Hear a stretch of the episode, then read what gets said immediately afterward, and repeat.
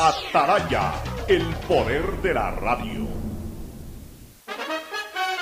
El siguiente es un espacio contratado. Radio Atalaya no se solidariza necesariamente con las opiniones aquí vertidas. El siguiente en Radio Atalaya es un programa de opinión, categoría O, apto para todo público. La hora del pocho, la hora del pocho se viene con todo en Radio Atalaya. La hora del pocho, la hora del pocho. Alfonso el Pocho Car y su equipo traen para ustedes la opinión política, la opinión deportiva, más premios, sorpresas, regalos para sus oyentes. La hora del pocho, aquí en Radio Atalaya, cada día más líderes. Buenos días, este programa es auspiciado por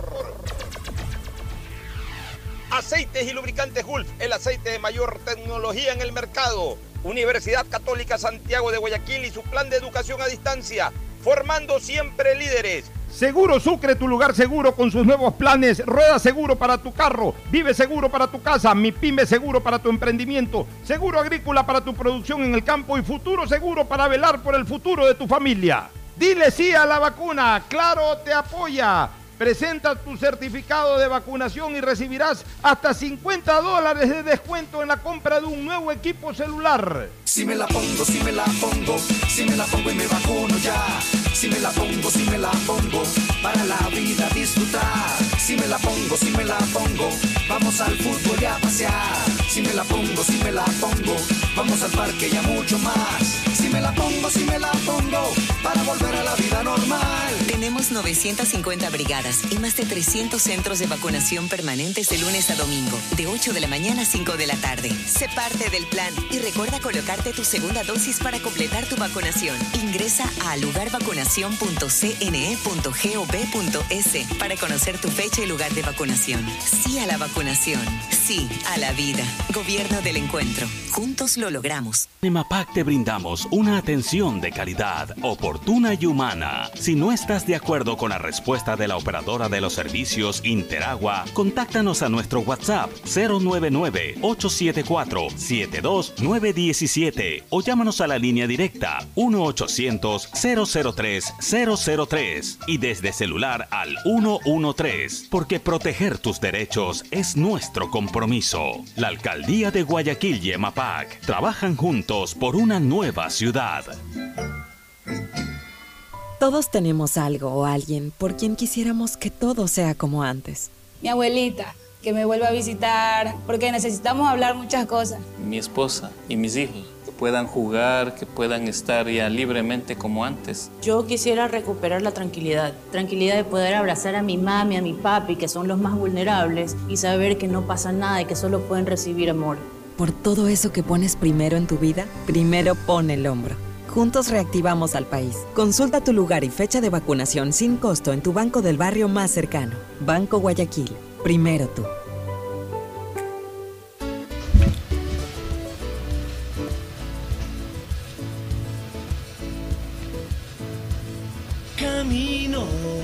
680 Sistema de emisoras Atalaya en su año 77 Atalaya, Guayaquil y el Ecuador una sola cosa son.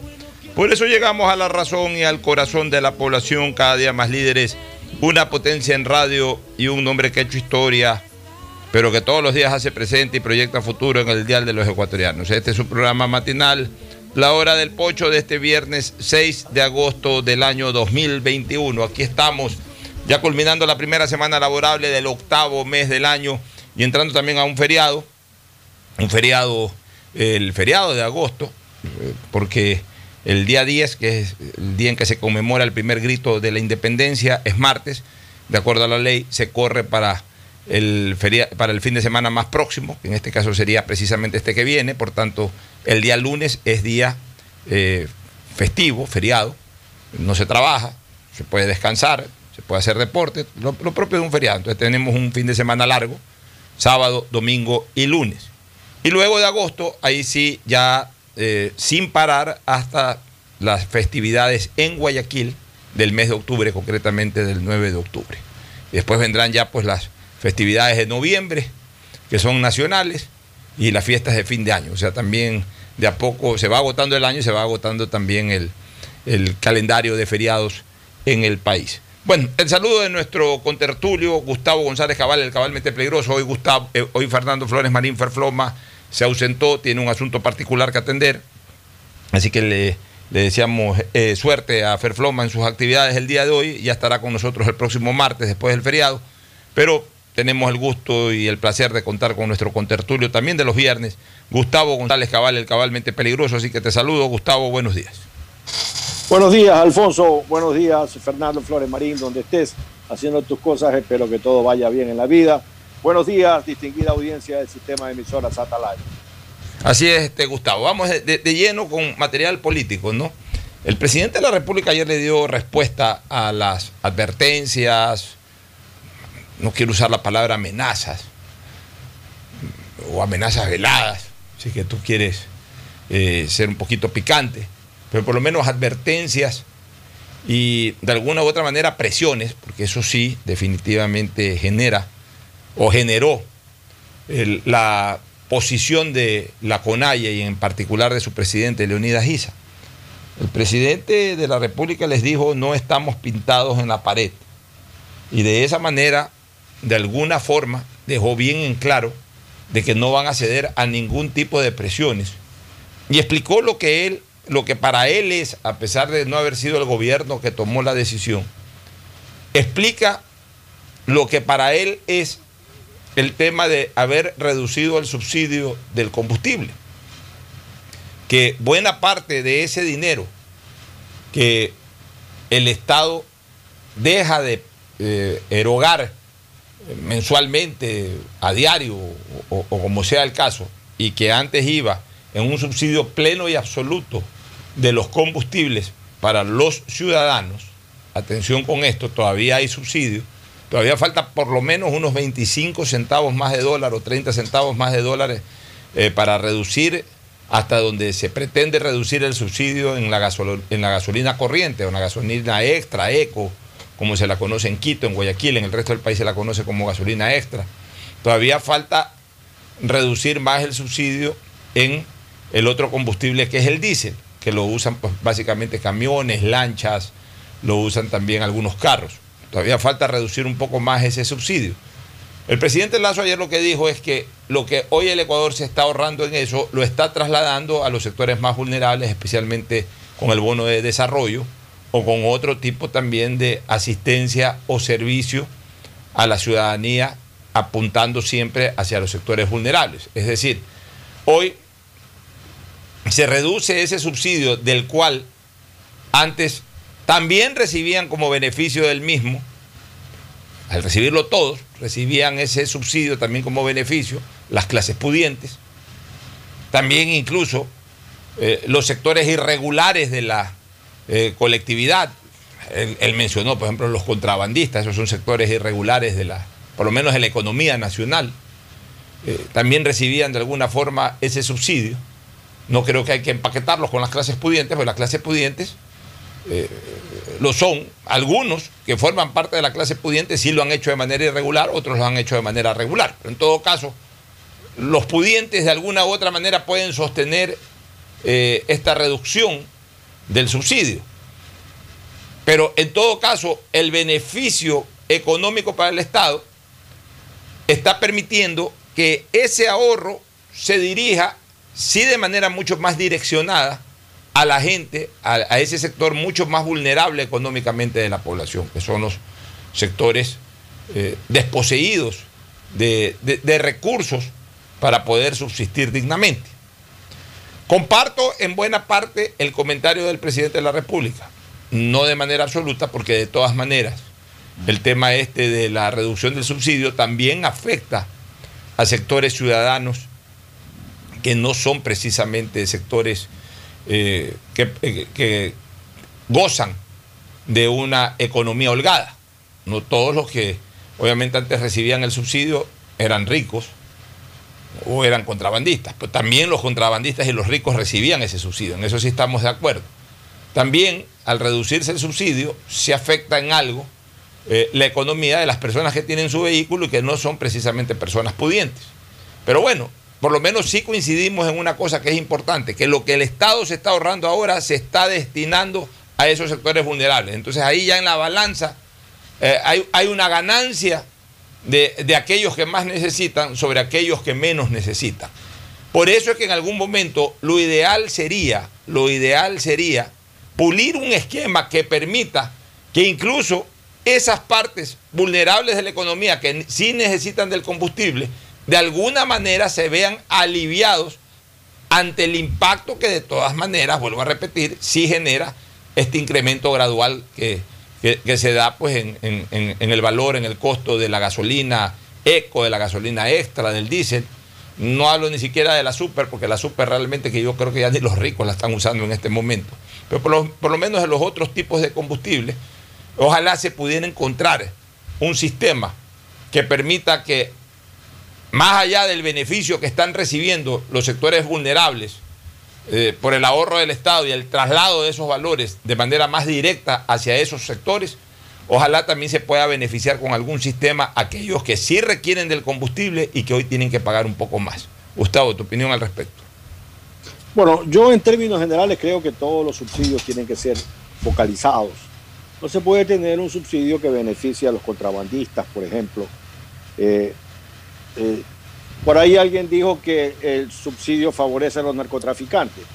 Los narcotraficantes tienen un negocio de tal magnitud que le importa un pepino el precio que tenga el combustible. No es porque sea más alto el combustible que ellos van a dejar de hacer su agosto, porque en este país los narcos hace rato que están haciendo su agosto en todo sentido. Eh, refiriéndome al subsidio como tal, ¿Cuánto le cuesta al Ecuador producir, digamos, un galón de diésel? Primero, ¿en qué condiciones técnicas se produce ese galón de diésel? Ahora, si se considera parte del subsidio pagar eh, una refinería que no está en capacidad de operar adecuadamente o pagar contratos colectivos que va más allá de lo que se debe tener la contratación colectiva pública en el Ecuador es muy dura, es muy exigente, eh, es poco patriótica. Entonces, ese es el costo. Y entonces, ¿cuál es el subsidio en definitiva? ¿Cuál es el costo real de producir un galón de gasolina en el Ecuador? Yo estoy de acuerdo que los subsidios tienen que ser eh, eh, terminados, que no se puede tener una cosa como la que se ha tenido, pero también creo que el usuario final, es decir, el ciudadano que nos está escuchando, tiene todo el derecho de saber cuánto cuesta producir un galón de gasolina eco en el Ecuador. ¿Qué condiciones técnicas tiene esa gasolina? Porque yo estoy totalmente seguro que la Super 92 que estamos usando no tiene pues 92 octanos. Eh, eh, esa gasolina debe tener un octanaje eh, mucho más bajo. Entonces, si vamos a decir las cosas, pues tenemos que decir las cosas como son.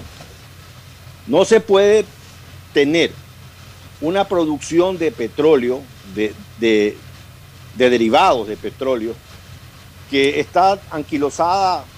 Mira lo que pasó con la refinería de Esmeraldas, cuántos millones se votaron. Creo que dos mil millones costó la llamada, entre comillas, repotenciación de la refinería de Esmeraldas que hizo el gobierno de Correa. Gustavo. ¿Y qué consiguieron? Nada. Mira, yo, te quiero decir una cosa. ¿Mm?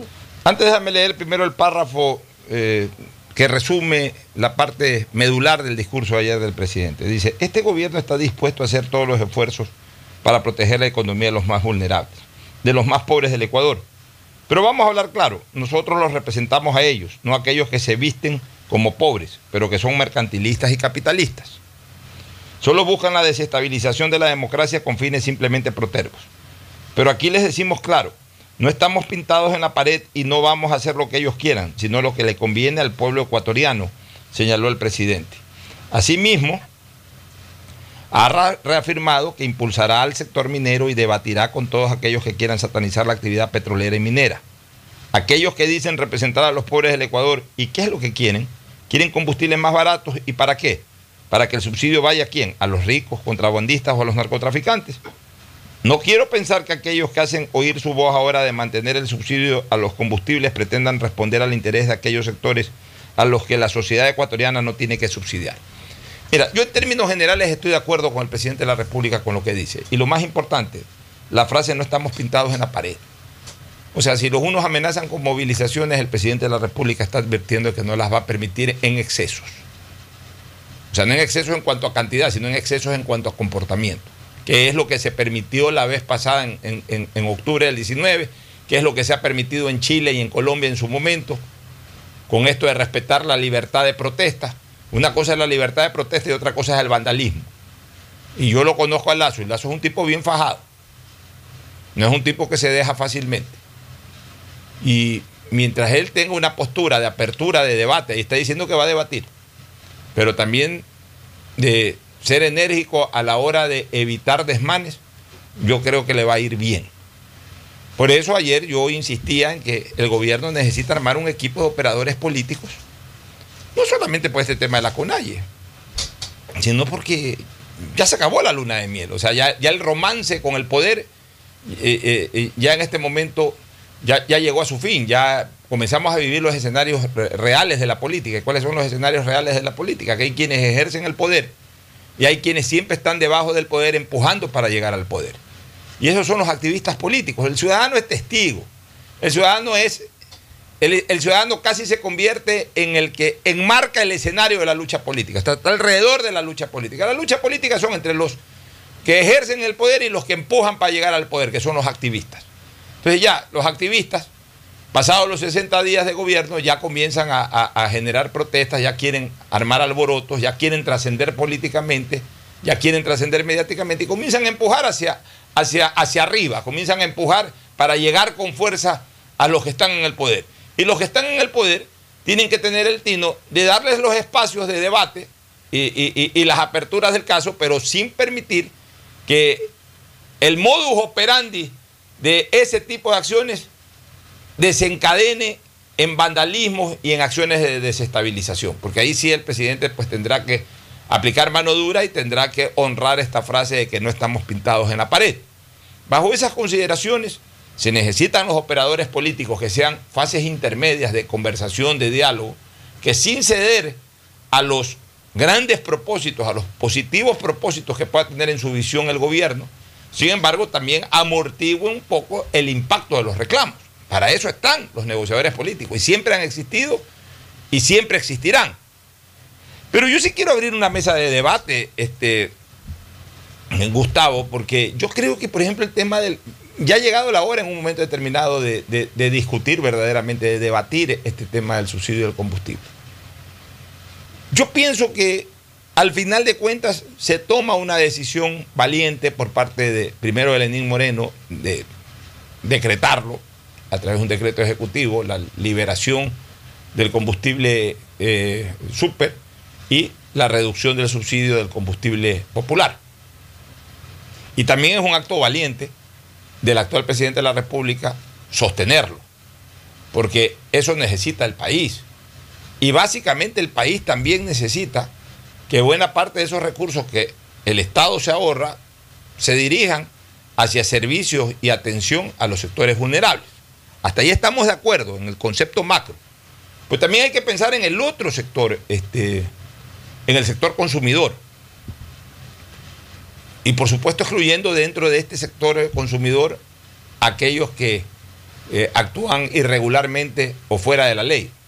Hablo pues de sacar de esto a los contrabandistas o a los narcotraficantes, que como tú bien dices, en el caso de ellos les da lo mismo que la gasolina valga 10 dólares el galón o que valga un dólar, porque la pueden pagar, porque además buena parte de su capital son capitales eh, generados irregularmente, ilícitamente incluso. Pero hablemos en cambio de incluso de las clases pudientes, que han ganado bien su, dinero.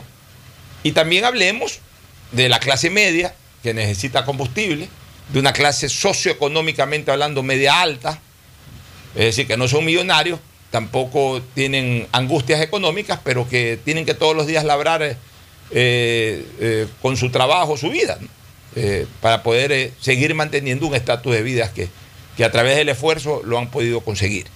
Entonces hay que debatir un poco el tema. ¿En qué sentido? ¿Para qué, primero, ¿para qué sirve la gasolina, este, Fernando? La gasolina sirve, Gustavo, la gasolina sirve solo para una cosa, para hacer rodar tu vehículo. La gasolina, bueno, por lo menos en, términos generales de ciudadanía, puede ser que la gasolina se le dé utilidad para otras cosas de, eh, posiblemente, no sé si en fábricas, en ciertas industrias se necesite de combustible, gasolina, de diésel, seguramente sí, para prender maquinarias también, estamos de acuerdo. Hablemos en cuanto a su mayor uso. Su mayor uso es para eh, eh, hacer rodar los vehículos. Nadie compra gasolina para tomársela, nadie compra gasolina para quemar viejos, salvo el 31 de diciembre. Eh, nadie compra gasolina para otra cosa que no sea para su vehículo, para que su vehículo circule. Ya, ok, perfecto. Entonces tenemos que un poquito concentrar la atención de que la gasolina sirve para los vehículos.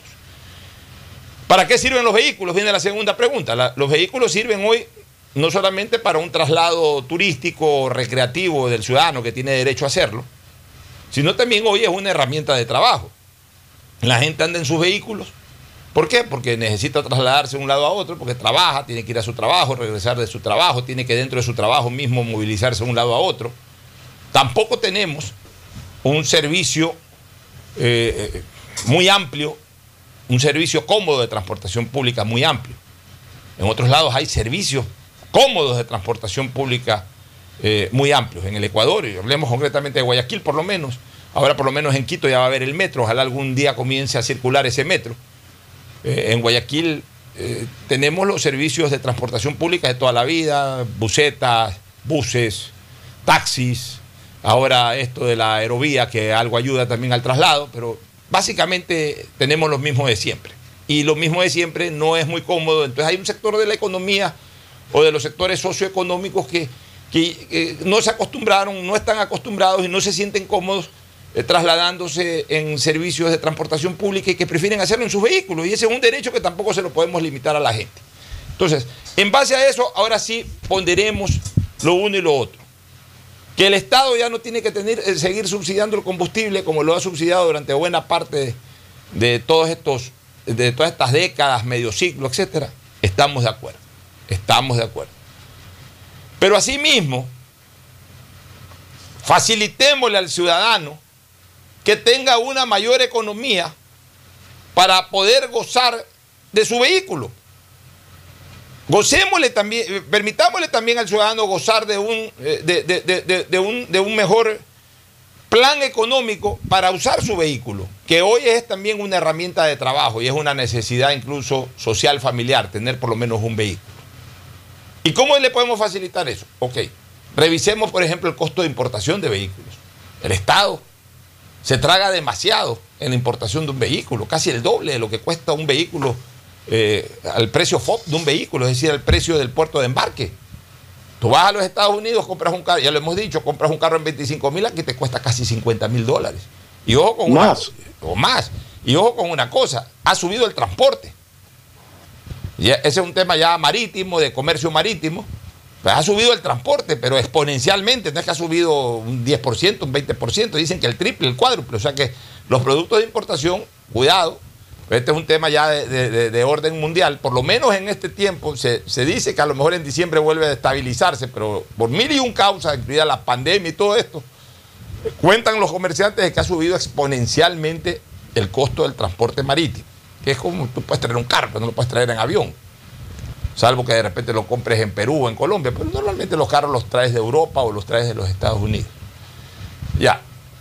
Punto uno, lo importante para nacionalizar un vehículo es que definitivamente se, se revise su paquete tributario. No puede ser de que el arancel sea del 40 o 45% o 50% del costo FOB. No puede ser de que aparte haya un ICE. Y no puede ser de que aparte haya eh, un impuesto de salida de capitales, un E- ISD, un, IS, un ISD, sí, impuesto de salida de divisas, o impuesto de salida de capitales. No puede ser. Está bien, ponle un arancel, de todas maneras algo importado, es un elemento importado, ponle un arancel, un 10, 15%, ponle un IVA, que es un impuesto de valor agregado, estás comprando un producto, y con eso ya, que suba 25% el precio más el costo de traslado, que eso ya corresponde al mercado internacional, cuánto cuesta traer en un barco en un contenedor un carro, ya eso es otra cosa. Y si lo quieres comprar indirectamente, es decir, a través del concesionario, pues págale la utilidad al concesionario. Y si lo quieres traer directamente, pues bueno, también tendrás otros costos, eh, lo, que te cuesta viajar, embarcar allá, etcétera, etcétera, etcétera, etcétera, etcétera. Ya, pero en todo caso, debe de reducirse definitivamente el precio del paquete tributario por importar un vehículo. Punto número uno. Punto número dos, Gustavo. Debe ampliarse pues también la posibilidad de que por lo menos a cuatro años hacia atrás tú puedas importar carros, carros usados. Porque la, entre comillas, idea de que no uses carros, no traigas carros usados, sino carros de paquetes, que no dañes el ambiente y todo. Pues perdóname, en otros lados un carro de hasta cuatro años atrás no te daña nada. Un carro de hace cuatro años atrás es casi un carro nuevo. Pero es un carro que, como bien lo dicen los que forman parte del negocio automotriz, una cosa es el costo del carro cuando está estacionado cero kilómetros en la concesionaria y otra cosa es el costo del carro cuando da dos vueltas a la manzana y ya el, kilometraje te marca algo. O sea, ya, ya, ya, baja. Por el hecho de salir de la puerta de la concesionaria, ya un carro baja de precio. Ni que es un carro que tiene un uso de uno, dos, tres años. Permítele a la gente, o que se le permita a la gente traer carros usados hasta cuatro años. Ponle hasta tres años de antigüedad. Por lo menos comenzar con tres años de antigüedad. Tres años a la fecha de fabricación o al año de fabricación.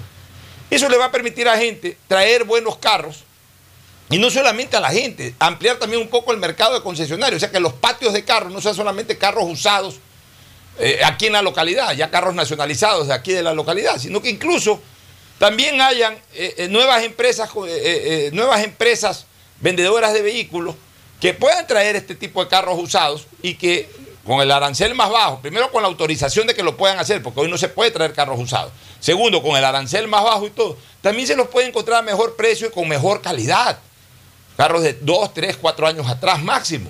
Entonces la gente también va a tener opción de conseguir carros más baratos. Tercero, el tema de los repuestos, este, Gustavo. Que se permita traer repuestos usados. Tú no te imaginas, porque, a ver, la mayoría de gente no tiene para comprar un carro, un carro nuevo. La mayoría de gente no tiene para comprar un carro nuevo. Entonces, normalmente andan comprando de carro usado en carro usado. Ya. Los carros usados, obviamente, con el paso de los años, a los 5, 6, 7 años, ya comienzan a dar ciertos problemas mecánicos que se dañó una pieza, que se dañó la otra, que se dañó la tercera. Vas a un almacén de repuestos, te sacan el ojo de la cara. Es carísimo el repuesto. Si tú puedes traer carros usados, o sea, a ver, no vas a traer eh, eh, un tornillo, eso ya lo compras aquí, no vas a traer una pieza que te cuesta aquí 20, 30 dólares y en Estados Unidos te cuesta 40 o 50 dólares, por 10, 15 dólares no te vas a ir a Estados Unidos a comprar una pieza. Pues se te daña una caja de cambio una caja de cambio nueva de un carro acá te cuesta 1.500, 1.600 dólares. Tú en Estados Unidos de ese mismo año, de esa misma marca, etcétera, la puedes conseguir en 200 dólares. Y la traes, pues, remanufacturada o de carros que allá están en los Junkers y que eh, prácticamente nuevos tienen un accidente, lo que sea. Entonces los deshuesan, legalmente hablando, los deshuesan y, comienzan a vender los partes usados. Tú vas a un Junker y sabes que tengo un Mazda no sé cuánto, se me dañó la caja de cambio, quiero cambiar la caja de cambio. Te venden la caja de cambio, tú puedes traer la caja de cambio y pagas obviamente un arancel por importar la caja de cambio. Pues te permiten entrar algo viejo, no viejo, pero algo usado. Y así por el estilo, muchas cosas, un motor o muchas cosas que, que sí son necesarias en un momento determinado, permitírsela a la gente que traiga. Entonces, cuando tú también economices la utilización de los vehículos, porque eso además que va a originar también de que los carros usados de la localidad, los carros nacionalizados, bajen sustancialmente de precio. Entonces ahí sí tú, si un carro nuevo te va a costar 20 mil dólares, tu carro viejo no lo vas a vender en 20 mil dólares, lo vas a vender en 5 o 6 mil dólares y ya con eso más 14 mil más te compras un carro nuevo. Pero hoy, ¿por qué vende la gente los carros, eh, eh, eh, los carros viejos? Porque hoy día la gente los vende como que si fueran carros nuevos. Por una sencilla razón, porque es tanto el costo del carro nuevo que tienen que sacarle a lo máximo posible también el valor de su carro viejo para poder eh, disminuir la brecha, la diferencia entre lo que es comprar un carro nuevo y lo que es salir de un carro viejo. Y entonces obviamente la gente que no tiene posibilidades de comprar un carro nuevo, pero que necesita cambiar su vehículo o necesita comprarse por primera vez un vehículo, termina comprando carros usados a una cantidad exorbitante, que en Estados Unidos valen 4 mil dólares, aquí valen 15 o 16 mil dólares. Entonces, todo esto hay que debatirlo, este, Gustavo, porque está bien, liberemos el precio de la, de la, de la, gasolina especial, disminuyamos también eh, el costo de la gasolina corriente, Que a propósito sobre eso de la gasolina corriente, también garanticémosle a la gente de que sea gasolina con el octanaje real. Porque sí, la gasolina especial, en la gasolina corriente o, regular que se llama en Estados Unidos, cuesta mucho más, no mucho más ya ahora, pero cuesta más que la del Ecuador. Pero ahí tú estás seguro de que te están dando el octanaje que, que corresponde. Aquí te están dando con menos octanaje. O sea, la calidad de la gasolina tampoco es lo que se está pagando. O lo que por lo menos se dice que se vende. Entonces, todo esto hay que discutirlo. Yo sí estoy a favor de que eh, ya se hayan eliminado los subsidios del combustible. Pero, pero, pero en doble vía, pues. O sea, hay, que tomar medidas que vayan en doble vía. En que te bajo por aquí esta cosa, pero te ayudo por este otro lado. Para el mismo tema, te ayudo, soy más justo contigo. Porque en Estados Unidos la gente paga más por el galón de gasolina. Pues también tiene todas estas facilidades, pues. Si quieren comprar un carro usado, compran un carro usado y le sale eh, casi en nada. Si quieren comprar un carro nuevo, les cuesta mucho menos que, aquel que aquí compra un carro nuevo. Si quiere comprar un repuesto, va a un Jonker y compra un repuesto sin mayor problema. Entonces, así mismo, lo que pagan más en, la estación de gasolina, también se ahorran en, la utilización, en el uso o en la adquisición del carro, mi querido Gustavo. Sí, eh, yo estoy de acuerdo contigo. Estamos contra el subsidio. Hay que, en primer lugar, decir que esto hay que debatir, esto hay que conversar, no hay que protestar ni tomarse las carreteras, ni cerrar las calles, ni dar ultimátums, ni ucases. A, la autoridad. Hay que debatir estos temas, hay que conversarlos, hay que ponerlos sobre el tapete, porque la ley del embudo no puede ser la ley del Estado. O sea, todo lo que le favorece es para el Estado. Eh, bajamos eh, eh, los, el tema de los subsidios, pero mantenemos los impuestos de vehículos más caros del mundo. Solamente estamos a la par de Israel. Israel tiene cobro de impuestos muy parecidos a lo de Ecuador respecto a un vehículo, porque allí existe la visión geopolítica que no se necesitan más carros en un país tan pequeño donde el servicio público de, tránsito es tan eficiente. Entonces aquí nuestros pares, que serían los países que están allende al Océano Pacífico Oriental, eh, nuestros vecinos Chile, Perú, Colombia, Panamá, eh, tienen unos precios de vehículos que nada tienen que ver con los nuestros. Entonces la vida se le hace muy difícil al ecuatoriano, al ecuatoriano promedio, que tiene que buscar pelear, tener un vehículo y todo. Se le vuelve un tema inalcanzable en, en un estado que te cobra mucho más impuestos en tanto más seguro sea tu vehículo. Ah, ¿cómo es esto? Por supuesto que es así. Si tu vehículo tiene eh, las, cuatro eh, tiene cuatro airbags, te cobran mucho más que tuvieras un vehículo con dos airbags. Si los cuatro frenos son de disco, tienes otro renglón para pagar más impuestos. Y así sucesivamente. Recuerdo en la década de los 70, por ejemplo, Alfonso, en la que tener aire acondicionado era un lujo. un vehículo con aire acondicionado era considerado un vehículo de lujo. Igual cosa si tenía dirección hidráulica. Pero la calefacción que traía un vehículo se consideraba estándar. Entonces ya sabemos quiénes usaban calefacción y quiénes usaban aire acondicionado. Entonces ya sabemos a quienes se le cobraba impuesto por no tener calor dentro de sus vehículos y a quienes se les permitía de una manera gratis tener calor cuando hacía frío en sus vehículos. ¿Tú te acuerdas, Gustavo? es la historia del Ecuador. tanto es así lo que tú dices, Gustavo. Tú eres un hombre de vieja data y siempre has tenido carro. Eh, bueno, igual yo también, mi papá y luego yo. ¿Tú te acuerdas que en esa época habían los carros que tenían las famosas ventoleras? Que eran el ventilador o el aire acondicionado de los carros. Hoy, día no existe la ventolera, hoy es una sola placa de vidrio que tú la subes o la bajas y punto. Antes, como no había aire acondicionado, tú tenías eh, eh, el vidrio, el vidrio del vehículo, la ventana del vehículo, el vidrio que, que que obviamente era parte de la ventana del vehículo, que tú además no era electrónico, sino manual, tú lo subías o tú lo bajabas, acorde a lo que quisieras tener, el vidrio arriba, o no tenías aire adentro, entonces normalmente andabas con el vidrio abajo. Pero cuando por alguna razón querías ir con el vidrio arriba y no tenías aire acondicionado, tenías una ventolera, que era un, elemento así mismo de forma triangular hacia un lado de la puerta, hacia un lado de la ventana, independiente totalmente del vidrio grande de la ventana y que tú mismo manualmente lo abrías o lo cerrabas. ¿Y eso qué permitía? que tú puedas direccionar el aire de la calle mientras circulaba tu vehículo. Entonces tú lo direccionabas Así hacia tu cuerpo, entonces tú ibas y estabas recibiendo el chorro de aire, hablemos así. Y ese era el famoso aire acondicionado de los carros que no tenían aire en esa época. Esa es la verdad. Era pues. aire sin condición. Por eso, nosotros, claro, nosotros sí vivimos eso, por eso le podemos contar a las nuevas generaciones. Si ahorita me está escuchando un muchacho de 25 años, debe estar hasta sorprendido de lo que le estoy contando. Debe estar hasta sorprendido. ¿Qué está hablando este hombre? Bueno, estoy hablando de lo que vivimos hace 40 años, hace 45 años, hace 30 y pico de años. Sí, sí, sí, al final de cuentas nos hemos comido las verdes y las maduras también. Nos vamos a una pausa, Gustavo. Ya retornamos. con Vamos ahí. El siguiente es un espacio publicitario apto para todo público. Si me la pongo, si me la pongo, si me la pongo y me vacuno ya. Sí a la vacunación, sí a todas las dosis. Recuerda aplicarte la segunda dosis para completar tu vacunación. Plan de vacunación 900 del Gobierno del Encuentro. Juntos lo logramos.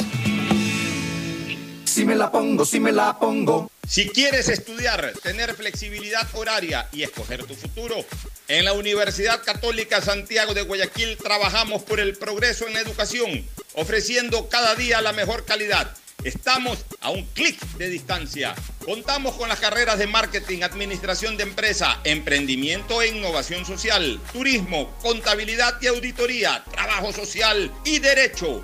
Sistema de Educación a Distancia de la Universidad Católica Santiago de Guayaquil, formando líderes En MAPAC te brindamos una atención de calidad, oportuna y humana. Si no estás de acuerdo con la respuesta de la operadora de los servicios Interagua, contáctanos a nuestro WhatsApp 099-874-72917 o llámanos a la línea directa 1-800-003-003 y desde celular al 113, porque proteger tus derechos es nuestro compromiso. La Alcaldía de Guayaquil y EMAPAC trabajan juntos por una nueva ciudad. Dile sí a la vacuna. Claro impulsa el proceso de vacunación otorgando un nuevo beneficio a los ecuatorianos. Por eso, al presentar tu carnet de vacunación y tu cédula de identidad en todos los centros de atención a clientes a nivel nacional, recibirás hasta 50 dólares de descuento en la compra de un nuevo equipo celular. Con estas acciones, Claro ratifica su compromiso de sumar esfuerzos para acelerar la reactivación social y económica del país. Aplica a modelos seleccionados. Más información y condiciones en claro.com.es. Detrás de cada profesional hay una gran historia. Aprende, experimenta y crea la tuya. Estudia a distancia en la Universidad Católica Santiago de Guayaquil. Contamos con las carreras de marketing, administración de empresa, emprendimiento e innovación social, turismo, contabilidad y auditoría, trabajo social y derecho. Sistema de educación a distancia de la Universidad Católica Santiago de Guayaquil, formando líderes siempre. Recuerda usar mascarilla, lavarte las manos de 20 a 30 segundos y mantener distancia social. La pandemia no se ha terminado y cuidarnos es un compromiso de todos. Un mensaje de Urbaceo y el municipio de Guayaquil. Si me la pongo, si me la pongo, si me la pongo y me vacuno ya. Sí a la vacunación, sí a la segunda dosis. Recuerda que la segunda dosis es tan importante como la primera. No dudes en aplicártela. Plan de vacunación 900 del Gobierno del Encuentro. Juntos lo logramos. Si me la pongo, si me la pongo. Todos tenemos algo o alguien por quien quisiéramos que todo sea como antes. Mi abuelita, que me vuelva a visitar, porque necesitamos hablar muchas cosas. Mi esposa y mis hijos, que puedan jugar, que puedan estar ya libremente como antes. Yo quisiera recuperar la tranquilidad, tranquilidad de poder abrazar a mi mami, a mi papi, que son los más vulnerables, y saber que no pasa nada y que solo pueden recibir amor. Por todo eso que pones primero en tu vida, primero pon el hombro. Juntos reactivamos al país. Consulta tu lugar y fecha de vacunación sin costo en tu banco del barrio más cercano. Banco Guayaquil. Primero tú. Hay sonidos que es mejor nunca tener que escuchar. Porque cada motor es diferente. Desde hace 104 años, lubricantes Gulf mantiene la más alta tecnología y calidad en línea de aceites para motores a diésel y gasolina. Está hecho con una fórmula especial para dar excelente protección a todo tipo de motores, evitando el desgaste prematuro de pistones, anillos y árbol de levas, ayudando a mantener limpio el motor y libre de depósitos que se forman por las altas o bajas temperaturas. Dele a su motor lo que se merece. Lubricantes Gulf, la más alta tecnología en lubricación. 104 años preservando la vida de su motor. Lubricantes Gulf. Gulf es más lubricante.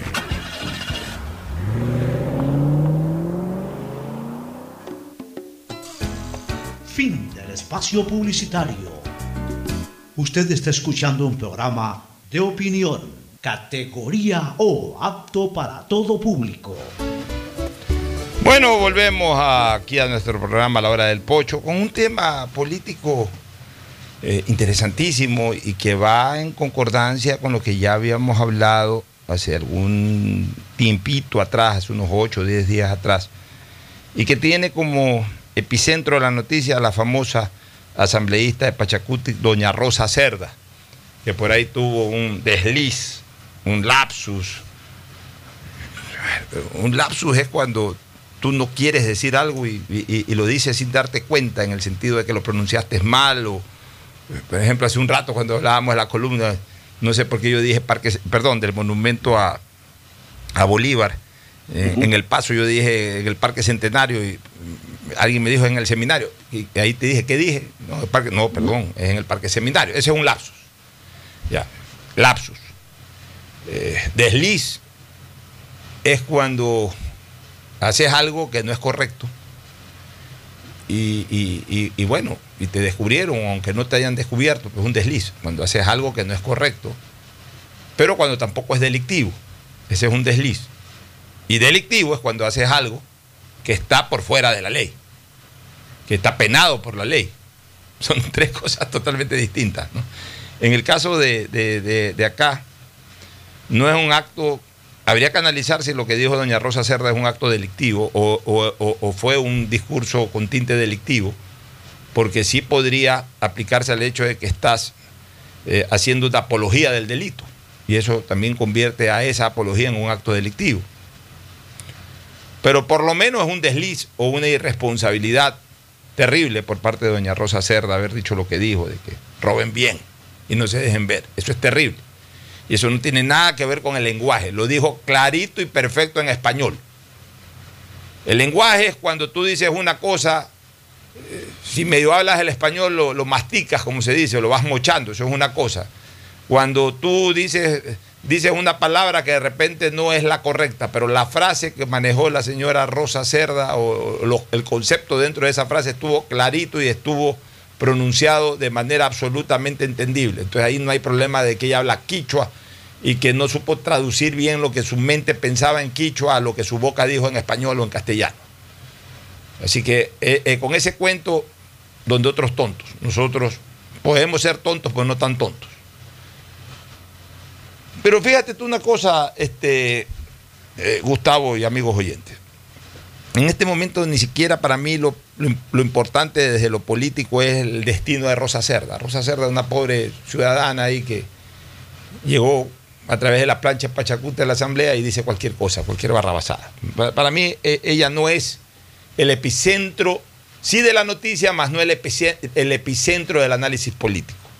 El epicentro del análisis político, para mí, es que por segunda ocasión, claro, coincide con el tema de Rosa Cerda, por segunda ocasión coinciden el correísmo y Pachacuti, con algo todavía más agudo en este momento, que para tener los votos que impidan que se le pida la renuncia a la señora Rosa Cerda, se sumó Izquierda Democrática, que no había ocurrido la vez pasada. Con lo que la Asamblea prácticamente eh, comienza a evidenciar de que no van a tener ya ningún problema, ningún reparo de carácter político, ni el, ni, ni Pachacuti, que ya de frente por segunda ocasión coincide con el correísmo, ni la izquierda democrática, que era la que se mantenía siempre o se ha mantenido siempre eh, más distante de cualquier acercamiento con el correísmo. Ya a estas alturas del partido les importa un bledo, quieren mayorías y punto. Entonces, ayer se logró esa mayoría para evitar que se le pida la renuncia a la señora asambleísta Rosa Cerda. Pero ahí lo importante es de que ya ayer fue un anuncio absoluto de que la izquierda democrática tampoco tiene empacho, no les importan las críticas que puedan recibir en redes sociales ni nada, no tienen empacho en votar al lado del correísmo. Y Pachacute ya lo había evidenciado una vez y ahora lo evidencia por segunda vez. Así que ahora sí veo que la tarea política de doña Alexandra Vela y del gobierno nacional es harto complicada. ¿Por qué? Porque asimismo, al unirse las tres principales fuerzas eh, legislativas, que son el correísmo, Pachacutic, Izquierda Democrática, dejan prácticamente sin ninguna opción numérica al bloque de gobierno que sumado los independientes, que en su gran mayoría están ya adheridos a Creo, no pueden constituir mayoría y ya ni siquiera con el apoyo en cuanto a votos en el Congreso, en la Asamblea por parte del Partido Social Cristiano les alcanza. Porque digamos que se restituya, ya sea de manera eh, declarada o, en temas puntuales, se restituya la alianza entre Creo y el Partido Social Cristiano, ya sea que de repente ya lleguen nuevamente a, quererse, a, a unirse, lo que sea. O Simplemente seguimos distanciados, pero en ciertos temas ideológicos estamos de acuerdo y votamos juntos, como me parece que ya ha ocurrido en alguna cosa por ahí. Pero ni siquiera así, sumados creo con el Partido Social Cristiano y el bloque de los independientes, se puede llegar ni a una mayoría absoluta y peor a una mayoría calificada, Gustavo. Y, el gobierno, y, el gobierno, va a necesitar mayorías calificadas porque muchas de las reformas que tiene que hacer son reformas a las leyes orgánicas. Entonces, esto es lo preocupante. ¿Cómo el gobierno puede en un momento determinado crear una mayoría? A sabiendas de que en temas ideológicos, al menos Pachacutic y el correísmo se van a cerrar a una banda y en otros temas incluso pueden ya ahora sin ningún problema contar también con el apoyo de la izquierda democrática, Gustavo. Sí, Alfonso. Eh, quería retomar un poco para mi análisis el tema de la asambleísta eh, en cuestión. Porque una, vi una vez a Tres Patines decir una cosa parecida. Tres Patines dijo, cuando estafes, estafas con limpieza o te meten en la cárcel de cabeza. Y bueno, una cosa es decir me río en el baño y otra cosa es decir me baño en el río.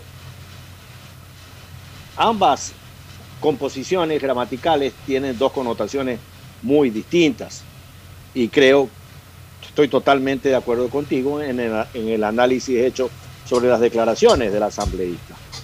Ahora bien, yo quiero decir, Alfonso, que uno tiene que abandonar el síndrome de la primera línea. Yo insisto en mi visión de la política. La política se parece mucho al ajedrez, donde hay una cantidad de fichas que tienen movimientos adecuados y movimientos propios, que el jugador los emplea conforme la estrategia de su oponente. Entonces, el rey y la reina son los últimos, las, últimas fichas en las que se mueven o por las que se gana o se pierde un partido de ajedrez. Eh, creo que hay que abandonar el síndrome de la primera línea y dejar que actúen quienes tienen que trabajar, que son los ministros. Son ellos los que tienen que ser eh, los primeros, la primera línea de fusibles, los gobernadores, pero si vamos a tener un presidente que quiere estar siempre en primera fila, esto lo desgasta. Y esto pone la vara muy complicada para lo que tú estás señalando, para los negociadores. Yo creo que el presidente no debió responderle a, la CONAIE. Yo creo que debió responderle la señora ministra de gobierno y dejar al presidente, como bajo mi visión, como un último lugar que es el que tiene la última palabra.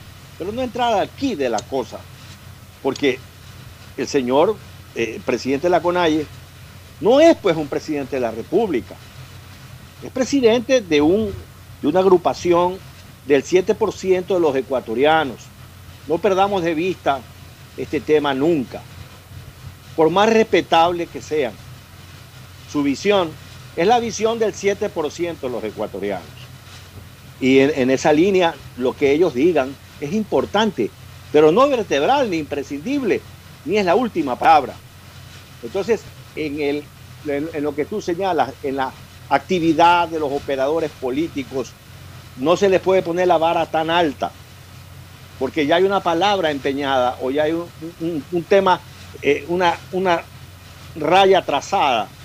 No, los operadores políticos tienen que entrar al clinch de la negociación política. Tú eres un hombre que ha estado en el Parlamento y conoces que estos son efectivamente los, procedimientos adecuados para las negociaciones políticas. La gente cree que negociación política implica eh, eh, cosas incorrectas o ilegales o por fuera de la ética. No, negociaciones políticas es conversar.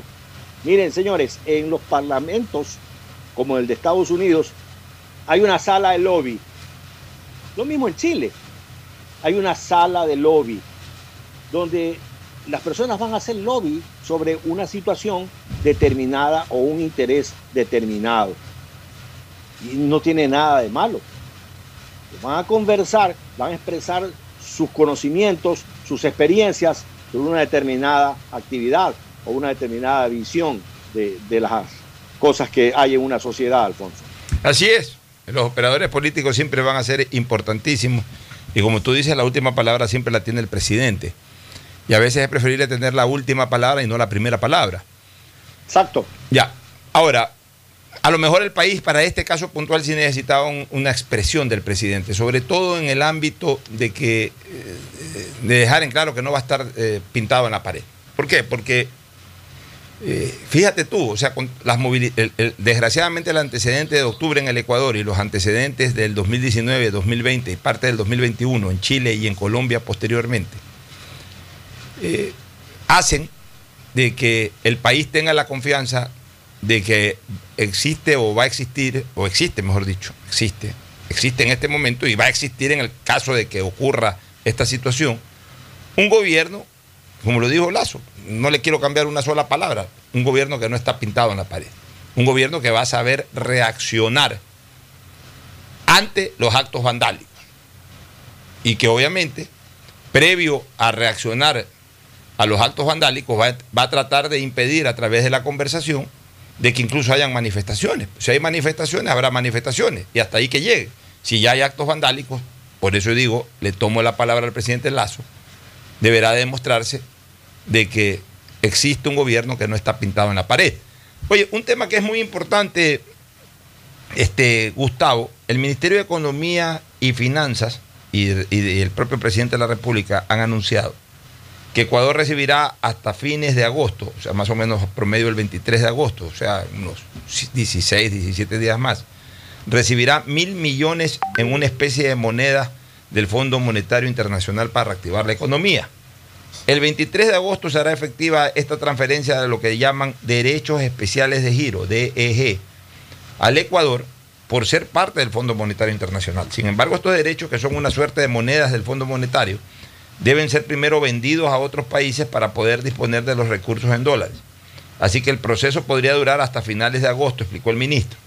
De acuerdo con el ministerio, en el proceso de venta, un país beneficiario de estos derechos especiales de giro puede vender total o parcialmente su tenencia de DEG, o sea, de, esto, de, este, de estos derechos, a otro participante y recibir a cambio otros activos de reserva, particularmente divisas. En este sentido, el ministerio dijo que procederá con la venta de los DEG para recibir directamente divisas, o sea, dinero.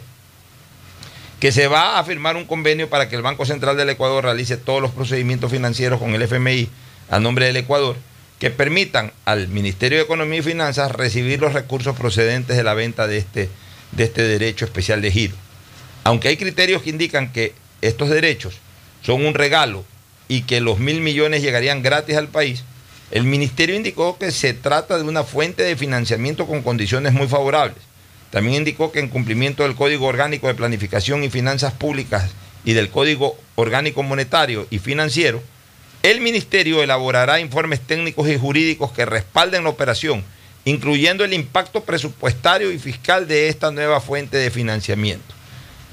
Eh, el organismo multilateral busca con este, eh, de acuerdo a, a, Jaime Carrera, secretario ejecutivo del Observatorio de Política Fiscal, el FMI busca inyectar 650 mil millones a la economía mundial. El organismo multilateral busca con este regalo, entre comillas, activar la economía y de esta manera haya más trabajo y más empleo. Estos recursos, en el caso de Ecuador, ayudarán a financiar el déficit y no serían para aumentar el gasto. El incremento del gasto puede, eh, pueden hacerlo países que tienen una mejor situación que el Ecuador. Bueno, esto es interesante y yo eh, directamente observé esta noticia a través de la información que permanentemente envía el propio presidente de la República. Y este dinero básicamente se lo va a utilizar de acuerdo a lo que escuché para, para el desarrollo de ciertas acciones de carácter social, una buena parte, y la otra para fortalecer un poco la reserva. Tan venida menos. Ecuador debe ser uno de los países con menor reserva económica. Entonces, le cae como anillo al dedo realmente, como perita en dulce eh, esta situación, que mira, no, no, era de, de conocimiento público, ¿no? Nosotros estamos al tanto, y ojalá algún momento se haga un recordatorio de cómo va eh, esa famosa línea de crédito, eh, aportes eh, o créditos no reembolsables, digamos, no, no, deberíamos decir créditos no reembolsables, porque los créditos siempre son reembolsables, esos aportes no reembolsables en parte y otros que si eran créditos con baja tasa de interés que nos dio el Fondo Monetario Internacional el año pasado, ¿te acuerdas? Después de la, cuando salimos de la cuarentena, cuando el país intentó reactivarse, se anunció de que habíamos conseguido algunos miles de millones de dólares a través del Fondo Monetario. Un, porcentaje importante, eh, retornable a muy baja tasa de interés y otro incluso eran aportes directos no reembolsables que daba el Fondo Monetario, especialmente para la lucha contra, la, contra el coronavirus. Bueno, sería importante que nos recuerden cómo va eso, cuánto hemos recibido y, mira esto, este, esta carta que se convierte en una especie de as bajo la manga, aparecen estos mil millones de dólares, que en cualquier lado mil millones de dólares son mil millones de dólares, mi querido Gustavo. Sí, por supuesto, esas son las cosas buenas del gobierno. Esas son las cosas que uno tiene que aplaudirlas y, aplaudirlas sin condición. ¿no? Y es evidente, repito lo que dije el día miércoles, me parece, en el programa anterior no hay duda que vamos bien. No hay duda que el país escogió un buen gobierno. Y aquí, en este tu programa que están escuchados, quiero mandarle saludos al profesor Luis Avecillas, profesor del Colegio Torremar, ex profesor del Colegio Torremar, que nos escucha y me escribió el otro día por, las redes sociales para felicitar a Alfonso Hart, a Forfet Floma y quienes hacemos este programa. Muchísimas gracias, Luis. Oye, si te escucha. saber de su vida. Si te, si te escucha Lucho Avesillas y tiene contacto contigo, que a través tuyo nos comente qué relación tiene con el popular profesor del colegio Javier Oriundo de Gualaceo, don Benito Avesillas.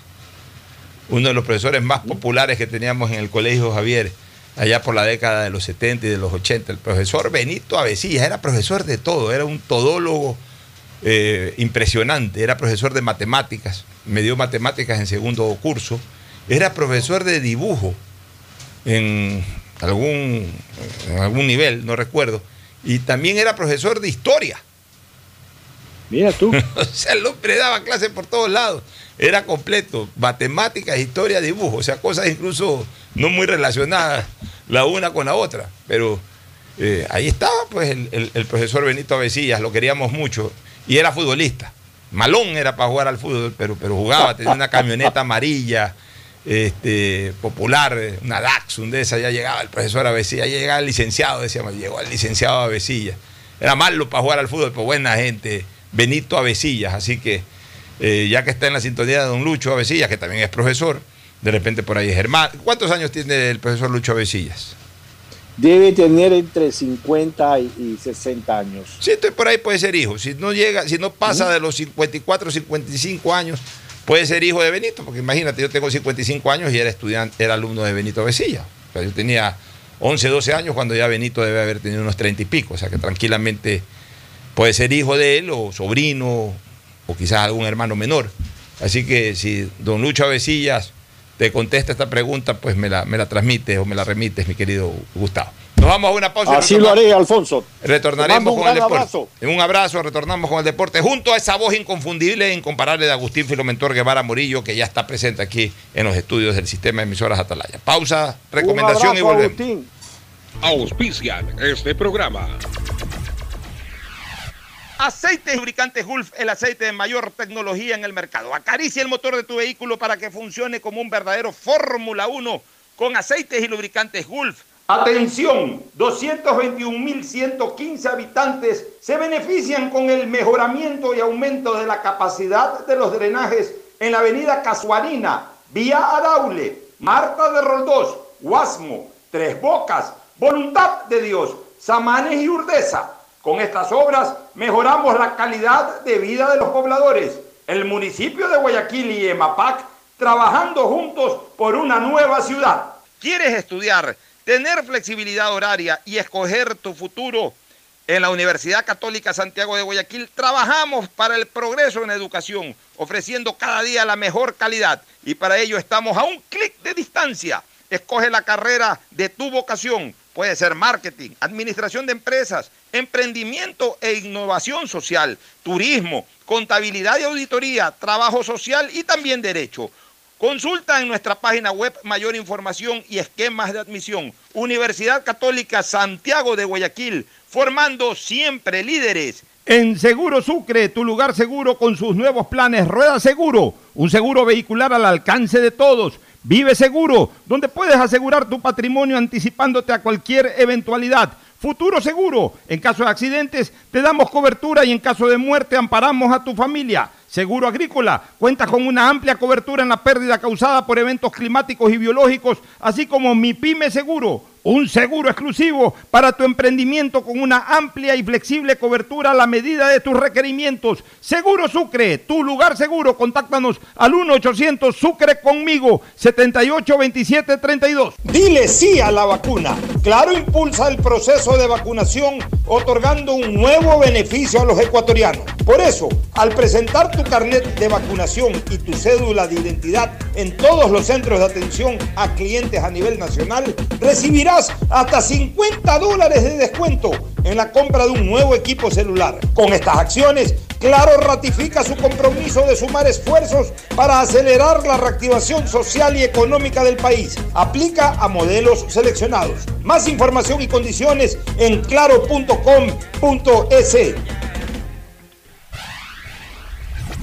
Estamos en la hora del pocho. Si me la pongo, si me la pongo, si me la pongo y me vacuno ya. Recuerda, no hay primera sin segunda. Para que tu vacunación esté completa, debes aplicarte las dos dosis. Plan de vacunación 900 del Gobierno del Encuentro. Juntos lo logramos. Si me la pongo, si me la pongo. Todos tenemos algo o alguien por quien quisiéramos que todo sea como antes.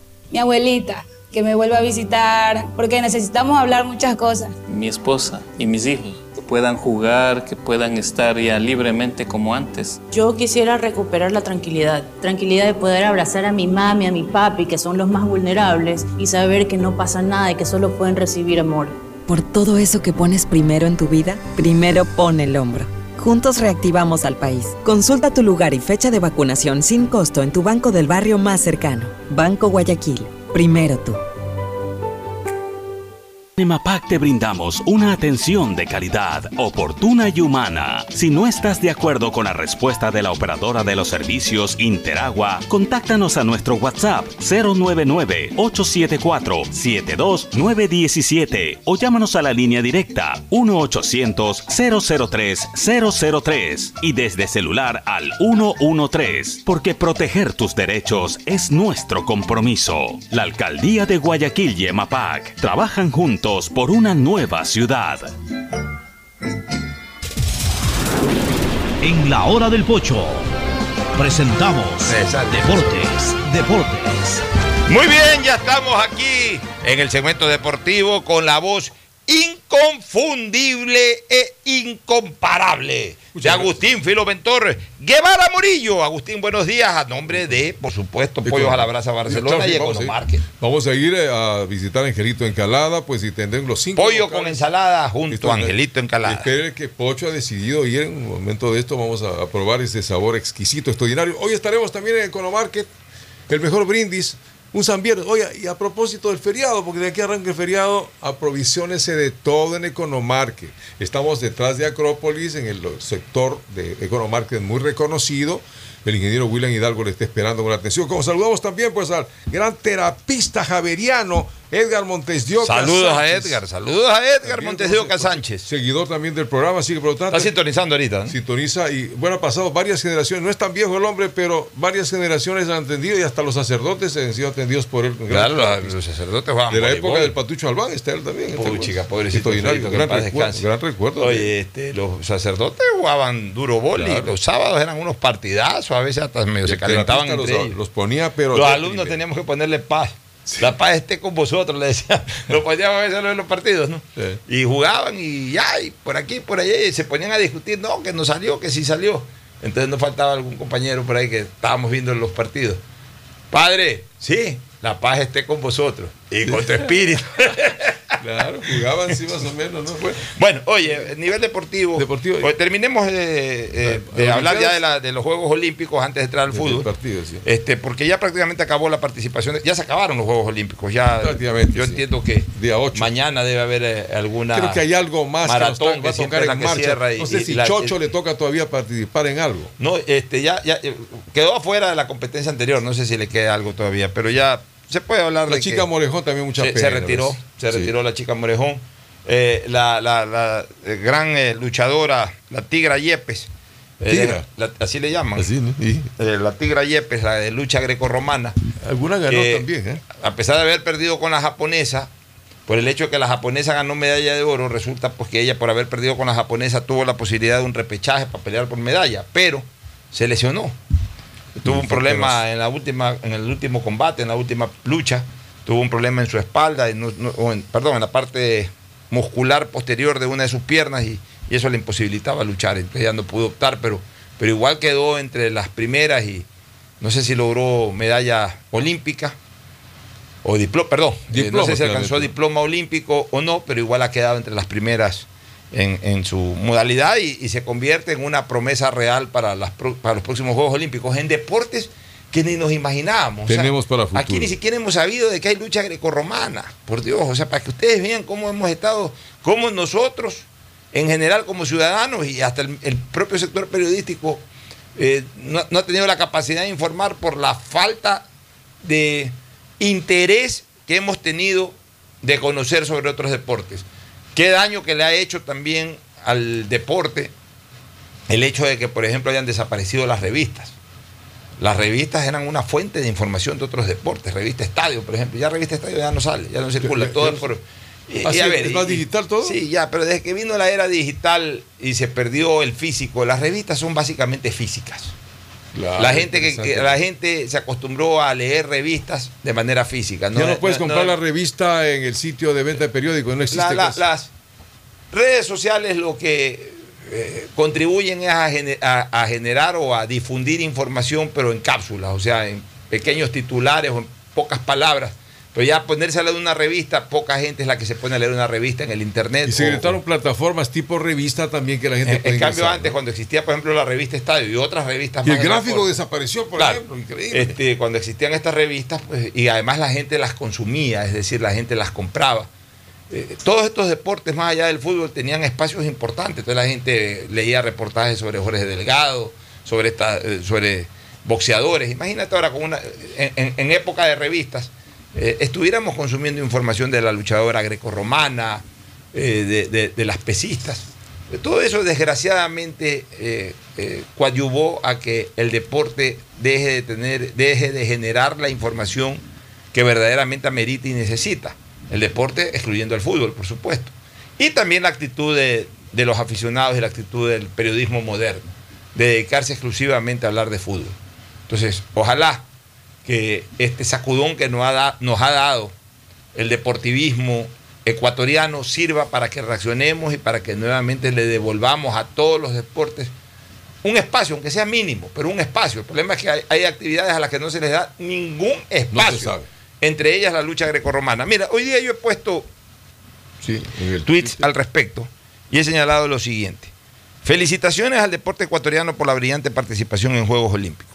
Es tan solo la consecuencia de lo que ya se vio en los eventos de los tres últimos ciclos olímpicos, especialmente en los Panamericanos del 2011, 2015 y 2019.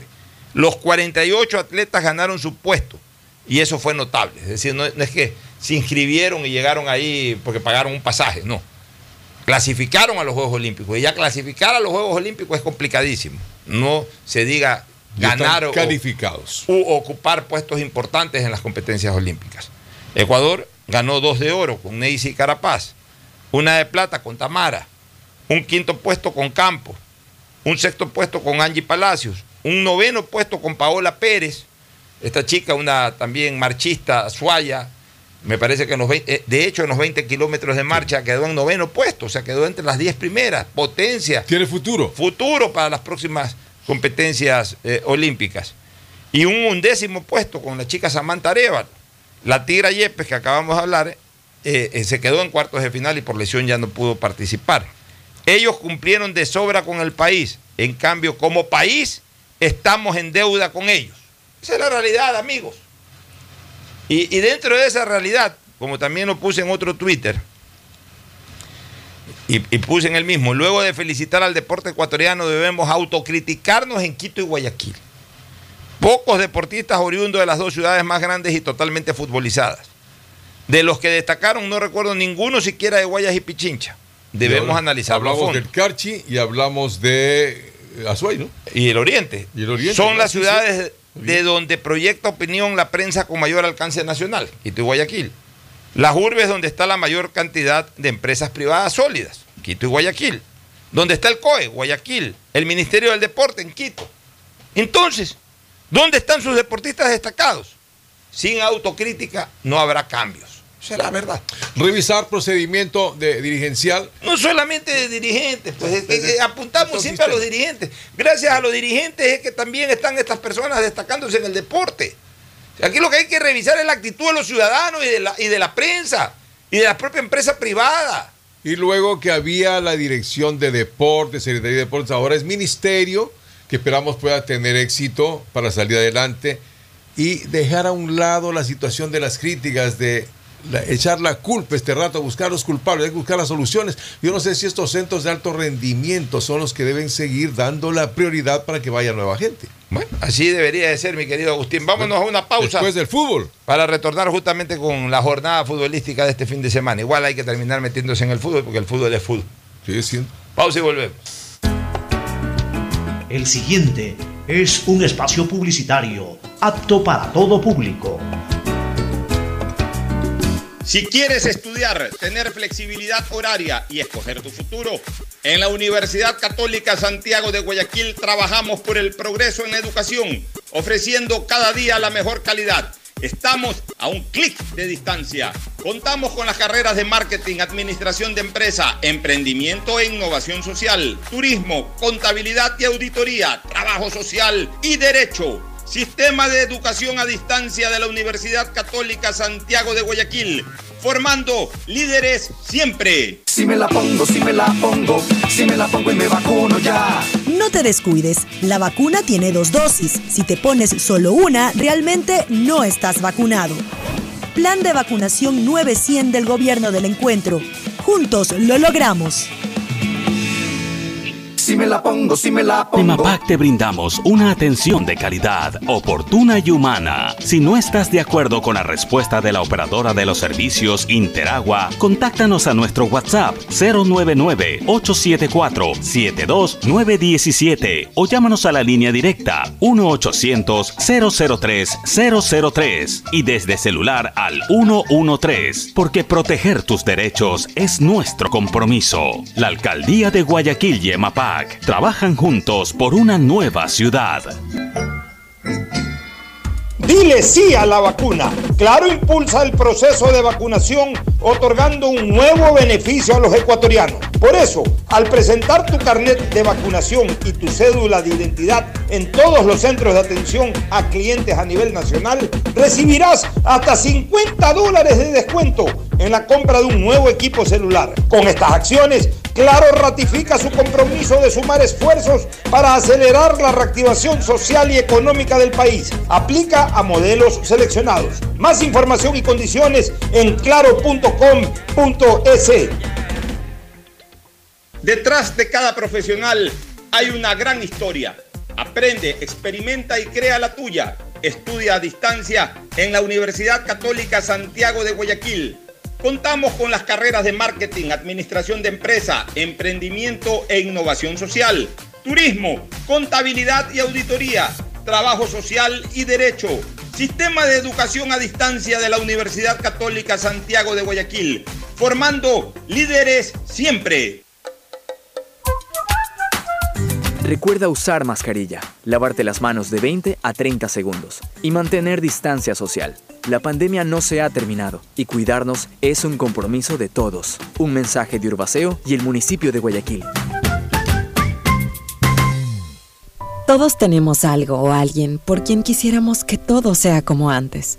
Mi abuelita, que me vuelva a visitar, porque necesitamos hablar muchas cosas. Mi esposa y mis hijos puedan jugar, que puedan estar ya libremente como antes. Yo quisiera recuperar la tranquilidad, tranquilidad de poder abrazar a mi mami, a mi papi, que son los más vulnerables, y saber que no pasa nada y que solo pueden recibir amor. Por todo eso que pones primero en tu vida, primero pone el hombro. Juntos reactivamos al país. Consulta tu lugar y fecha de vacunación sin costo en tu banco del barrio más cercano. Banco Guayaquil. Primero tú. Si me la pongo, si me la pongo, si me la pongo y me vacuno ya. Vacúnate de verdad. Con una dosis no basta. Debes aplicarte las dos para que tu vacunación esté completa. Plan de vacunación 900 del Gobierno del Encuentro. Juntos lo logramos. Si me la pongo, si me la pongo. Hay sonidos que es mejor nunca tener que escuchar. Porque cada motor es diferente. Desde hace 104 años, Lubricantes Gulf mantiene la más alta tecnología y calidad en línea de aceites para motores a diésel y gasolina. Está hecho con una fórmula especial para dar excelente protección a todo tipo de motores, evitando el desgaste prematuro de pistones, anillos y árbol de levas, ayudando a mantener limpio el motor y libre de depósitos que se forman por las altas o bajas temperaturas. Dele a su motor lo que se merece. Lubricantes Gulf, la más alta tecnología en lubricación. 104 años preservando la vida de su motor. Lubricantes Gulf. Gulf es más lubricante.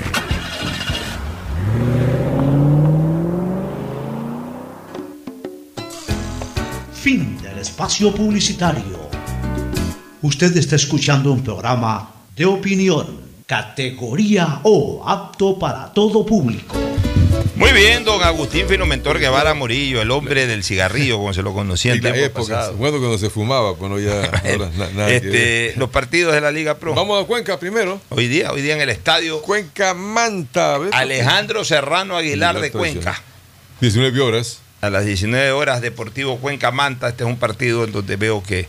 Oye, si la gente pudiera ir, llenen el estadio, porque el viernes es una situación muy particular de Se, man- se costumbre. toman su canelazo y todo. Canelazo, la comida y todo simpaticísimo. Entonces la gente. Y, y algunos llegan tarde a la Oye, pero casa. ¿tú te acuerdas que Cuenca, tú te acuerdas que Cuenca siempre acostumbró en tiempo pasado era jugar domingo mediodía, 11 de la mañana, claro. 11, 11 y media. Ahí como que aparentemente eh, siempre a los costeños les va. a Acuérdate hacer- que entre, entre esos partidos de, de- de la mañana en Cuenca se cayó un avión con unos árbitros. Y yo tuve la suerte de no viajar ese día. Fue el día No me digas que- 7 de octubre no me del año que te tocaba viaje. 1977. Me tocaba viaje y me salvó a mi Rabito. ¿Quién es Rabito? El artista Juan Carlos Fernández Rabito de la canción Estrechándome y todo, que ahora es... eh, y la- yo trabajaba en IFESA. Pero, tenía- pero es que tú viajabas a Quito, Cuenca. ahí. Yo tenía que irme a Guayaquil, a- eh, Guayaquil, Cuenca, en ese vuelo. Yo te- yo Pero el vuelo este era. Quito, Cuenca. No, no, no, el, el avión que se cayó fue Guayaquil, Cuenca, porque el partido, el, partido era nacional, nacional con eh, Cuenca, pero viajaron los árbitros Arrieta y tal de Guayaquil y también pero gracias a Dios pues no, no estaría para contarlo. Algunos amigos míos fallecieron y se cayeron algunos aviones en esa época. Yo dejé, de- entonces, Claro, bueno, es que- por la CRE para esa época. Claro, la, la cuestión es que eh, ahora desde hace muchos años también se juega en la noche. Así que vamos a ver, este partido yo lo veo cerradito porque el Manta eh, es difícil jugando también. Se convierte en un Y equipo Cuenca difícil jugando de visitante. Mira que Barcelona le costó. como local, Y el Cuenca no termina de despuntar, ¿no? El Cuenca no termina de. Entonces siempre tiene estas campañas irregulares, coge ciertas fases del torneo en que gana con alguna frecuencia, levanta, se aleja un poquito del peligro del descenso y después Y otra vez. tiene entra. déficit eh, dirigencial que nadie Y quiere hacerse siempre, cargo. siempre parece. tiene ese Bueno, problema. Y de lo que me dijo a mí un gran amigo cuencano, incluso hasta perdió popularidad este equipo. Pero en todo caso, vamos a ver qué pasa hoy día con un Manta que puede estar haciendo debutar ni más ni menos que a la Tuca Ordóñez. Vamos Así a que ver. Ese es un atractivo Y verlo a que la Tuca en Manta. Tuca Esta vez en el Manta, regalar. antes era en el Delfín, donde pasó no funciona mejores en momentos. Belén, no funciona en el Aucas. Bueno, mañana, mañana. Mucho en- runa. Allá en Echeleche. Eche leche, ¿no? Del- donde el señor Chango, entonces con Independiente del Valle es un equipo que puede ganar, pero lógicamente que no sé si la ortiga, la- parece que les da hasta la oreja al señor Chango, les, les pone en su sitio a los jugadores, así que por lo tanto es un partido de difícil pronóstico. Bueno, pero Independiente del Valle, que en este momento apuesta única y exclusivamente al campeonato, ya no tiene Libertadores, no tiene Sudamericana, no ha sido nunca finalista del Campeonato Tiene Nacional de Fútbol. Fue una vez vicecampeón, pero no finalista. El año 2016, a ver, en uno de los títulos del Emelec, me parece, o en uno de los títulos del Barcelona, eh, eh, eh, títulos que fueron ganados por, por haber obtenido las dos etapas, Independiente fue vicecampeón, pero no fue finalista. No recuerdo si fue en el campeonato de Barcelona del 2012, que ganó las dos etapas, o en el campeonato 2013 del Emelec, en que así mismo ganó las dos etapas y no hubo final. Pero finalista todavía no ha sido el Independiente del Valle, así que ese es el gran propósito, se ha reforzado hasta los dientes con Gaibor, con el Tingangulo, me imagino, eh, obviamente con Bowman que vuelve a Echeleche, pero esta vez a jugar en contra. Ese es otro de los atractivos, la presencia de Bogman que vino al fútbol ecuatoriano por mucho runa este año porque terminó jugando en el Y Independiente tiene que de- seguir del jugando Valle. ¿no? sin público, ¿ah? Pero vamos al partido clave que Mañana el personalmente me permito decir que el favorito es la Católica. Es que la Católica, eh, ante Liga, se ha convertido en una especie de piedra en el zapato en, el los últimos años. La Católica En el Atahualpa, con la este Liga, partido. la Liga un equipo alicaído. Bueno, viene recuperándose al golear al Olmedo, pues también fue goleado en la primera jornada. No anda en nada. la- Bueno, ya, ya quedó también fuera de la Sudamericana. Pues, Sí, complicado la Liga. o, o está jugando todavía Sudamericana la Liga. Está, no, no, no, la Liga sí tiene, Sí está sí todavía tiene partido, todavía. todavía claro, partido. pues eliminó a los brasileros. Claro, la. Liga sí tiene todavía interés Pero internacional. tiene esperemos la- que su director técnico ya recale que pueda ratificarse como el famoso ganador. clásico universitario, el, el equipo Siempre- camarata. Y hubo pugna siempre a nivel universitario ahí, entre los Bueno, aniñados de la Católica, claro, la Católica, y, la y- Universidad Central que se y dice los pues, es populares la de la popular Central. de la Central pues, decía, eh, eh, siempre universidad, universidad. Claro, ahora la diferencia es que a Católica ni siquiera los estudiantes de la Católica lo siguen. católica. En, cambio, eh, la Universidad Central siempre fue cuna de gran afición para la Liga Deportiva Universitaria. ¿no? Y muchos jugadores de la liga a veces se pasaban a jugar en la Católica. Claro, el caso de Enrique Portilla, Víctor Morales, Tobar había otro jugador también. eh, eh, el Tronco Tobar. El Tronco Tobar también jugó en ambos, claro. Tito Larrea. También Tito Larrea. Tito comenzó en Liga de Quito y después terminó en la Católica. Sí, son jugadores que han estado ahí, los Mantilla también alguna vez. Mantilla, bueno. Bueno, después Este, a- ese más. partido es a las 5 y 30 de la tarde. Luego, a las 8 de la noche, mañana sábado, atención, para los que no tienen nada que hacer en la noche, no tienen fiesta, no tienen ambiente social, en fin de semana de feriado, o están en la playa y de repente están en su casa a las 8 de la noche, juega el ídolo del astillero Barcelona enfrentando al Guayaquil City en el Monumental. Barcelona, el año pasado pasó malos momentos con el Guayaquil City, hasta perdió un partido con el Guayaquil City, que sin embargo no le significó, por suerte en ese momento, no le significó perder eh, eh, eh, la clasificación como finalista. Y cuando era River también, pues. Porque ya fue en la segunda etapa, si no me equivoco, no sé si fue en la primera etapa. Barcelona ha tenido problemas con Guayaquil City, pero este año, este fue en la primera etapa el año pasado. la y, y creo que justamente ese partido con Guayaquil City le impidió eh, terminar primero en la primera etapa. O sea que ha sido piedra en el zapato. Ha sido piedra en el zapato, pero este año ya en la Vamos primera, en la primera parte le ganó Barcelona, ¿no? En el, en el campeonato, en el partido que se jugó en el Chucho Benítez, ganó Barcelona. Resulta este ser año. un partido interesante este. Y ahora esperemos porque Barcelona, que atención, también ya comienza a concentrar su, su potencial en el partido contra Fluminense. O sea, Barcelona entra a jugar 12. este partido teniendo pendiente que el próximo jueves juega en el Maracaná frente Maracaná. al Fluminense. Barcelona juega y seguramente el, domingo ya viaja a Río de Janeiro para enfrentar al Fluminense. Vamos a ver este, si Barcelona mantiene la campaña perfecta hasta el momento en estas dos primeras salidas, seis puntos. Bueno, y el domingo, vamos a fútbol del domingo, el Aucas en el estadio Gonzalo Pozo frente a Orense. Aparentemente un partido fácil para el Aucas. ¿no? Sí, el Aucas está levantando algo. El Orense también tiene eh, 14 también, se ha, también se partido. reforzado para esta segunda etapa del campeonato. Así que será un partido seguramente intenso. A las 16.30 el Super 9 en el remodelado Estadio- Estadio, Modelo Guayaquil. Alberto, Alberto Spencer Herrera. Spencer Herrera. Sí, Así vamos a ver qué pasa en ese Contra el partido. técnico universitario. El Super También- está de puntero. También es interesante ver este partido porque el 9 va puntero. El, el 9 tiene seis puntos, Está ha hecho puntero. una extraordinaria salida en esta segunda etapa, que esperemos la mantenga venciendo al técnico universitario, que en cambio está entre los últimos. De, de- ha estado y sigue estando entre los últimos del campeonato. Y el domingo que le toca a Emelec, Emelec tiene mucha hinchada en Manta. MLE tiene hinchada en Manta, en una Frente cancha en donde hace poco ganó la etapa anterior y en donde siempre sacaba buenos Y resultados. un delfín flojo ahora. Frente a un delfín que no es ni la sombra, pero ni ligeramente la sombra de lo problemas. que terminó siendo el delfín en los últimos años de la década anterior. Es decir, 18, 17, quedó 18, complicado. 19, en donde incluso fue hasta campeón nacional. Y los dos equipos que están flojos, que pueden hasta descender, el Macará y el Olmedo de Riobamba, les toca jugar en Sí, Ambato eh, ese partido el día lunes. El día lunes Con es, se un partido que seguramente va a tener muy poca, muy poco atractivo para la gente, porque la verdad Pero que son, preocupación de ellos, a son equipos pasa. que están pasando por un mal momento. A ver, Macará, con una esperanza, el regreso de su técnico emblemático, el profesor, eh, el profesor eh, Paul Vélez. Paul Vélez, ¿no? Emblemático en los últimos Pero dice años. que se fue disgustado y ahora Bueno, ya volvió. ya se Pero, perdonaron eh, todo. Vélez conoce perfectamente cómo calibrar a ese equipo, Bueno, señores, a, ese, a ese plantel. Así que vamos a ver cómo le va a Paul Miller Vélez en- Salazar, que en su reaparición. No sé si esté en cancha o, o por lo menos estará seguramente en el camerino. Y, y por ahí eso puede ser importante para el cuadro Guaitambo. Este, el lunes hay feriado, por tanto no hay programa. Pero siempre estaremos pendientes de cualquier cosa. Nos vamos todo. a una, Feliz fin última, de semana. a una última recomendación comercial y luego al cierre. Auspician este programa.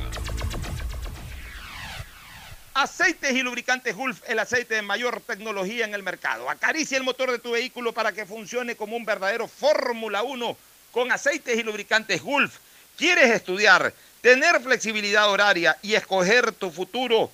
En la Universidad Católica Santiago de Guayaquil trabajamos para el progreso en educación, ofreciendo cada día la mejor calidad y para ello estamos a un clic de distancia. Escoge la carrera de tu vocación. Puede ser marketing, administración de empresas, emprendimiento e innovación social, turismo, contabilidad y auditoría, trabajo social y también derecho. Consulta en nuestra página web mayor información y esquemas de admisión. Universidad Católica Santiago de Guayaquil, formando siempre líderes. En Seguro Sucre, tu lugar seguro con sus nuevos planes Rueda Seguro, un seguro vehicular al alcance de todos. Vive Seguro, donde puedes asegurar tu patrimonio anticipándote a cualquier eventualidad. Futuro Seguro, en caso de accidentes te damos cobertura y en caso de muerte amparamos a tu familia. Seguro Agrícola cuenta con una amplia cobertura en la pérdida causada por eventos climáticos y biológicos, así como Mi Pyme Seguro, un seguro exclusivo para tu emprendimiento con una amplia y flexible cobertura a la medida de tus requerimientos. Seguro Sucre, tu lugar seguro. Contáctanos al 1-800 Sucre conmigo, 782732. Dile sí a la vacuna.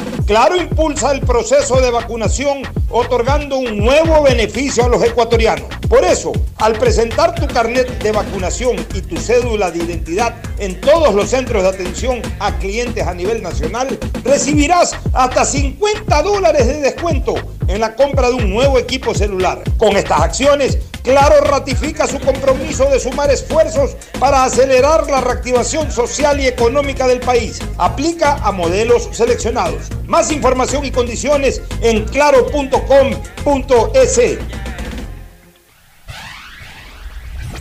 Estamos en la hora del pocho. Si me la pongo, si me la pongo, si me la pongo y me vacuno ya.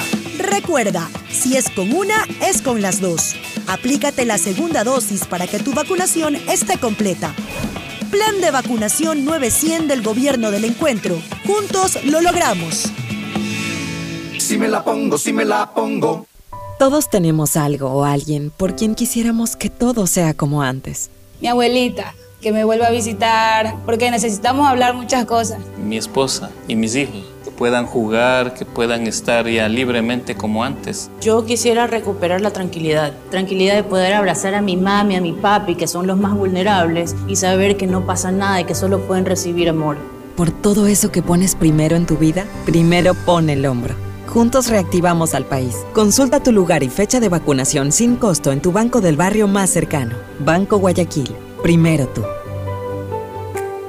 En MAPAC te brindamos una atención de calidad, oportuna y humana. Si no estás de acuerdo con la respuesta de la operadora de los servicios Interagua, contáctanos a nuestro WhatsApp 099-874-72917 o llámanos a la línea directa 1-800-003-003 y desde celular al 113, porque proteger tus derechos es nuestro compromiso. La Alcaldía de Guayaquil y MAPAC trabajan juntos por una nueva ciudad.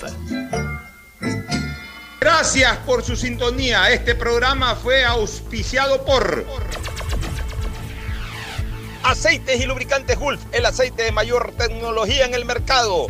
Universidad Católica Santiago de Guayaquil y su plan de educación a distancia, formando siempre líderes. Seguro Sucre, tu lugar seguro con sus nuevos planes. Rueda seguro para tu carro, vive seguro para tu casa, mi pyme seguro para tu emprendimiento, seguro agrícola para tu producción en el campo y futuro seguro para velar por el futuro de tu familia. Dile sí a la vacuna. Claro impulsa el proceso de vacunación otorgando un nuevo beneficio a los ecuatorianos. Por eso, al presentar tu carnet de vacunación y tu cédula de identidad en todos los centros de atención a clientes a nivel nacional, recibirás hasta 50 dólares de descuento en la compra de un nuevo equipo celular. Con estas acciones, Claro ratifica su compromiso de sumar esfuerzos para acelerar la reactivación social y económica del país. Aplica a modelos seleccionados. Más información y condiciones en claro.com.es. Si me la pongo, si me la pongo, si me la pongo y me vacuno ya. Si me la pongo, si me la pongo, para la vida disfrutar. Si me la pongo, si me la pongo, vamos al fútbol y a pasear.